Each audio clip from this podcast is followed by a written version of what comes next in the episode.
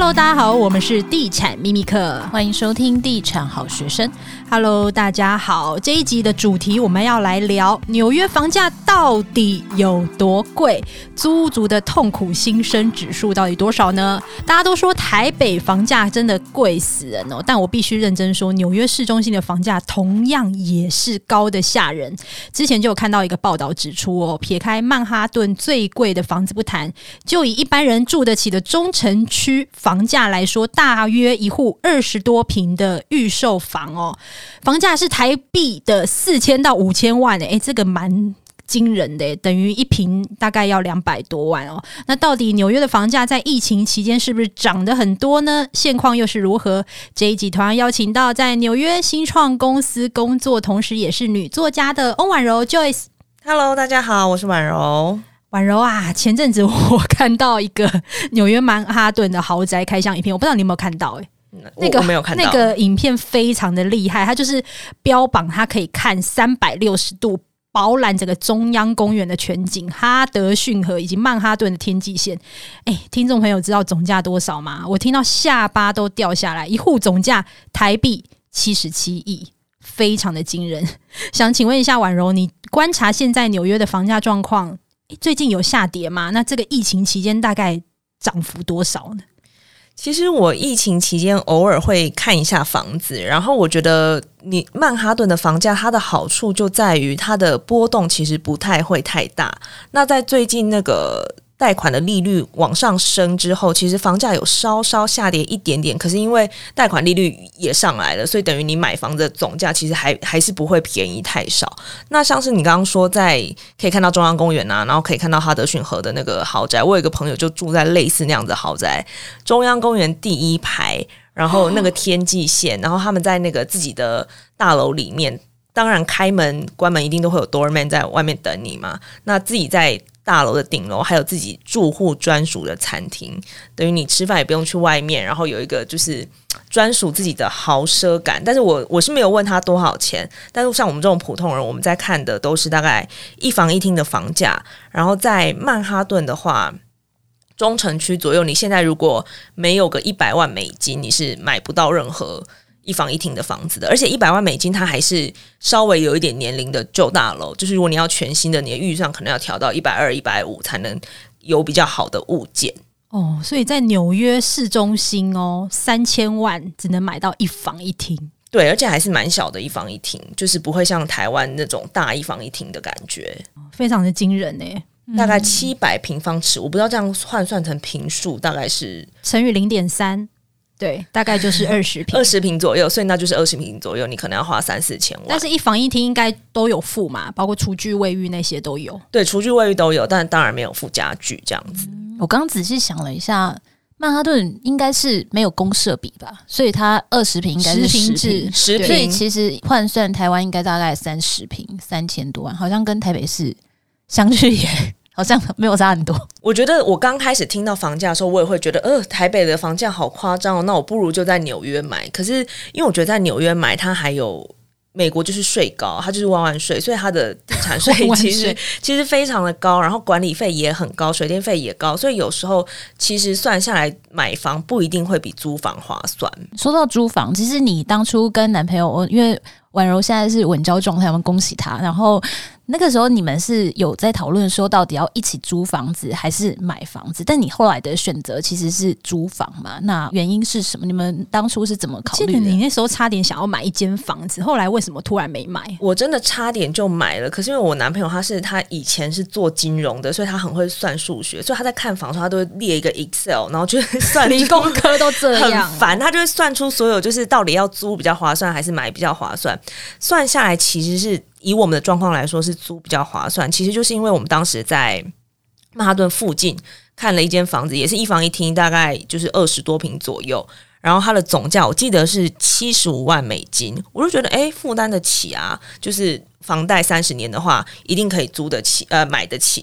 但是后来算下去，认真看了才知道，就是说，美国其实它大部分的大楼都会收你一个 HOA 的管理费，它就是物业管理费。然后在台湾管理费顶多就是豪宅，也就是五千七千，顶多紧绷一万，每个月这样在跟你收嘛。但是我们看的那间房子，每个月的管理费要三千块美金。啊，为什么这么高啊？因为纽约有很多旧大楼，所以它旧大楼的它的维修费用就比较高。然后，因为美国的那这些大楼，它要请，比如说大楼都会有常住在里面的施工人员，然后技师、doorman，然后帮你收包裹的人员，那些人他的薪水全部都是从这些物业管理费来的。所以，代表我如果买那间房子，我如果七老八十，我每个月还是要去筹出三千美金去缴这个物业管理费，所以我就觉得。好像还是租会比较划算一点，这个很贵耶，等于是一个月就九万块。对啊，而且这个九万块是没有、欸、没有没有，一年已经超过一百万，一年超过一百万，而且它不是付房贷什么的，就是你就算房贷全部付清了，你 HOA 还是这么贵。但当然我，我我的这个例子比较极端，纽约的平均的物业管理费是落在一千五美金左右，所以还是要四万五一个月。有时候会觉得好像还是。觉得租房可能会，当然短期会比较划算一点，还是要看个人规划。如果你要长期住在纽约的话，买当然还是比较划算。像是刚刚我说的这个物业管理费就已经够高了之外，那当然你在买房的时候，你会有一个中文、英文叫 property tax，就是房屋税，是不是？然后纽约大概是一点六二趴左右，每年都要缴。所以你的房子如果是四千万台币的话，你每年就是要缴一点六二趴的这个税。其实算下来，如果你房子总价高的话，也要很多。然后在纽约，你很好像是规定说，如果你买房的话，一定要有律师帮你办过户。那纽约公证费，对对对，律师就是很贵。在纽约的话，可能就是几千块美金。那你在 就是你的这个过户结算费，通常是会落在房价的二到五趴。然后就是我当时我要买房子的时候，我的房东是推荐我说，如果你这个过户结算费通常建议要我预留一万块美金的的幅度去付这个费用，我就会觉得哇，那这个买房子其实你一次这样子下来，你不是光房价，你还有每个月的物业管理费，然后每年的地产税，然后还有每这个过户费。如果你还要再卖的话，你的过户费还要再付一次，所以我就会觉得这是一个很重大的决定。如果我没有呃下定决心要一辈子待在纽约的话，好像还是租房子比较划算。那中介费大概多少？五帕到十帕之间看房子，房价的五到十 percent 非常高，非常非常高，非常高。我只能说，其实台湾的持有房子的税金算是蛮低的，就是每年的地价税跟房屋税。像我自己，我们家就是房屋税大概就是五千多块，地价税呢，曾经哦，我是没有收到地价税单的，因为我们家的地价税不到一百块，啊、所以他就说直接不用缴。后来地价。有涨，涨到三百多块，所以我每年其实持有一间房的成本是很低的，而且我们管理费就是大概一个月一两千块，那真的很低。所以其实跟国外比，真的台湾的税金包括管理，真的算是低的。对，对啊，因为我曾经动过要在纽约买房子，然后就租给留学生的这种念头，但是就算了一下，就是那个我觉得投资报酬率甚至没有到三趴。就是你只能像以前我们在淡江附近的学头，就买一间 隔成八间那一种，那个可 能比较赚，对，应该会比较赚。所以租房子就不用付那个 HOA 吗？不用，租房子就是完全不用，就是房东付或是大楼。因为纽约有很多，它就是地产商，他就直接盖一整栋，他也不卖，他就是专门租你，所以你就是就是付给你的地产商，就是这个租金就好，不用再付管理费。所以租屋主只要付租金，其他都没有费用。呃，其他的费用会有一个叫做 facility fee，就是你要付那些设施的钱。像我的大楼一个月是一百块一户。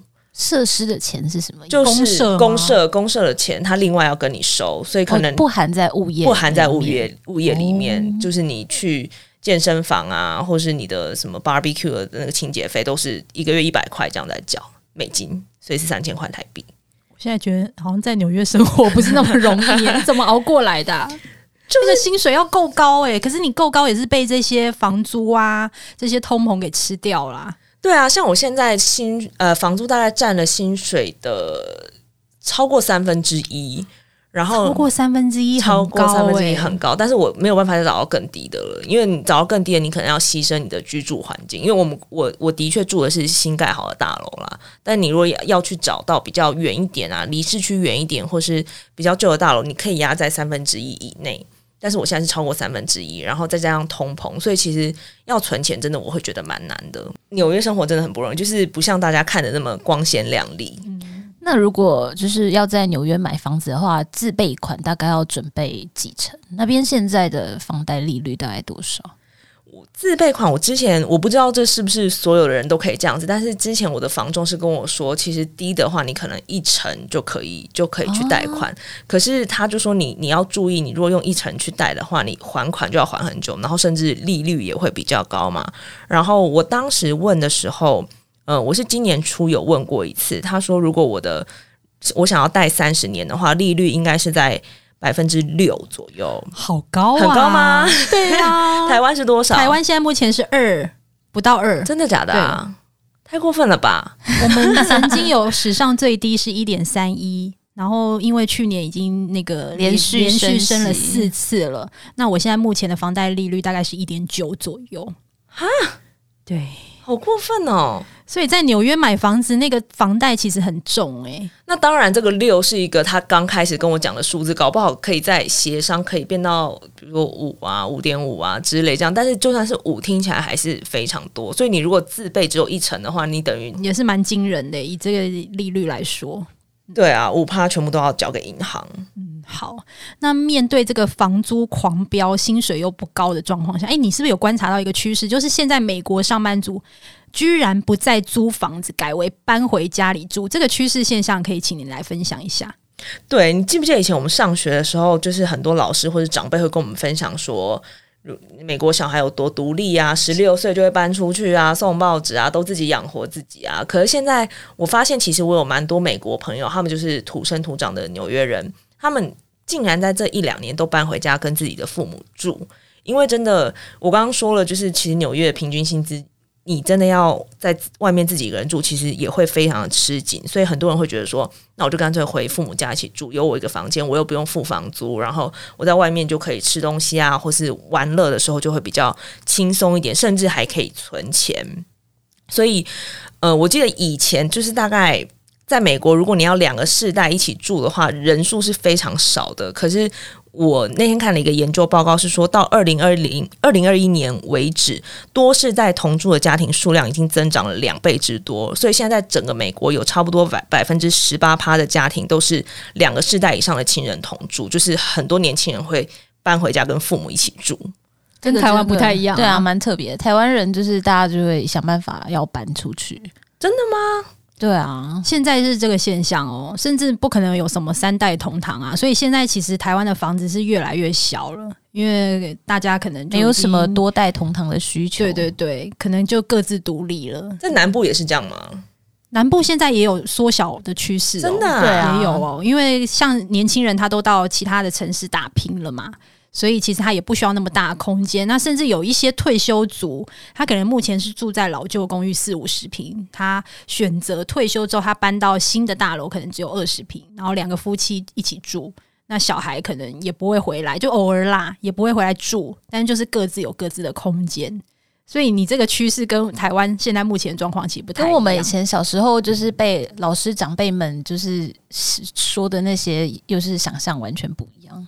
对，可能是当时真的是这样，现在就是已经改变。可是我也觉得这个改变是非常合理，因为像是在纽约最新去年，我记得最新的数据是说，你在纽约平均想要租一个房子，你一个月是要花四千块美金左右，也就是十六万台币。你想要自己一个人租一个十二万台币，哎，对，十二万。抱歉，我数学真的很差，十二万台币左右。所以你如果想要一个人在曼哈顿住一间。单人套房，你就是要花四千块美金，而且我觉得在美国租房子有一个很特别的点是，你租房子的时候，通常你的房东或是你的物业会要求你要出示你的收入证明，然后你的收入要比你的租金多，年收入要比你的月租金多四十倍。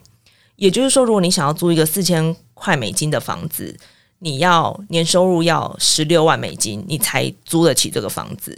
如果他你的收入没有达到，他是不租给你的，因为他要确保你每个月有钱来付这个租金。所以也就是说，如果你在曼哈顿，你想要自己一个人住的话，你的年收入要落在十六万美金。也就是换算成台币要将近快五百万，欸。对啊，你要很高哎，欸，五百万才有资格自己在外面租一个套房，要不然你就是要跟室友合租嘛。那很多人就会觉得说，那我没有五百万台币的年收入，那我又不想跟室友合作，我就不如搬回家跟爸妈住啊。爸妈就是我最好的室友，还不用钱。嗯，难道就是除了市中心，那如果是像这种，比如说郊区呢？比如说纽约的旁边的这种边陲皇后啊，对啊，对对对，皇后会不会就真的比较便宜了？皇后区会便宜很多。我觉得你在皇后区想要找到一个自己住的套房，可能两千块美金就就租得到，但是你就等于是以时间去换取空间嘛，因为你就要通勤，可能要通个四十分钟一小时每天，然后才能去找到比较便宜的房租。两千块美金也不便宜耶，所以现在应该纽约也有很多是那种极限通勤族吧，就像以前戏谷会有那种开车四五个小时去上班的人一样。有很多人会搬到就是纽约上周，可能因为环境也比较好，然后天气也比较好，也比较空旷，你可以住在一个 house 里面。可是他可能单趟就要开车两三个小时这样子。天哪！对啊，但是现在美国因为远距工作也非常普遍，所以几乎很多公司我听到都是可能你一个礼拜只要到公司两三天，所以我觉得那个就会比较适合去买郊外的房子。嗯，好。但面对这个纽约啊、台北的高房价，很多年轻人其实已经放弃了买房梦。那婉柔，你是如何理财？听说你在其他国家有买房地产的。对，因为我也放弃了在纽约买房的这个梦想。会吗？你搞不好有一天会买啊！我搞不好有一天会买，可是现在我算了一下我的薪水，然后再加上每个月要付的那个物业管理费跟税，我会觉得有一点吃紧，所以我就……但是我是一个非常看到钱，我看到我的习惯非常不好，我看到我的账户里面有钱，我就想要把它花掉，所以我就是每一次看到我的那个薪水账户里面有超过大概六千台。美金的时候，我就会想说，六千美金我可以买一个包了，我要去买包，所以我就会觉得自己这样这个习惯非常不好，所以我在去年痛定思痛，我就想要开始好好理财。之后我的首选就是房地产，但是因为我买不起纽约，也买不起台北，所以我选择了泰国的曼谷，在那边买了一个呃一房一厅的房子。你可以分享一下，这是为什么 最后 对啊？为何我满头都是问号？我最后就选了曼谷。因为我因为我跟庆以前我们大学的时候也是就是很常去曼谷玩，然后我就很喜欢曼谷，物价很低，然后天气又好，然后又可以去按摩什么的，就是曼谷一直以来是我很喜欢的城市。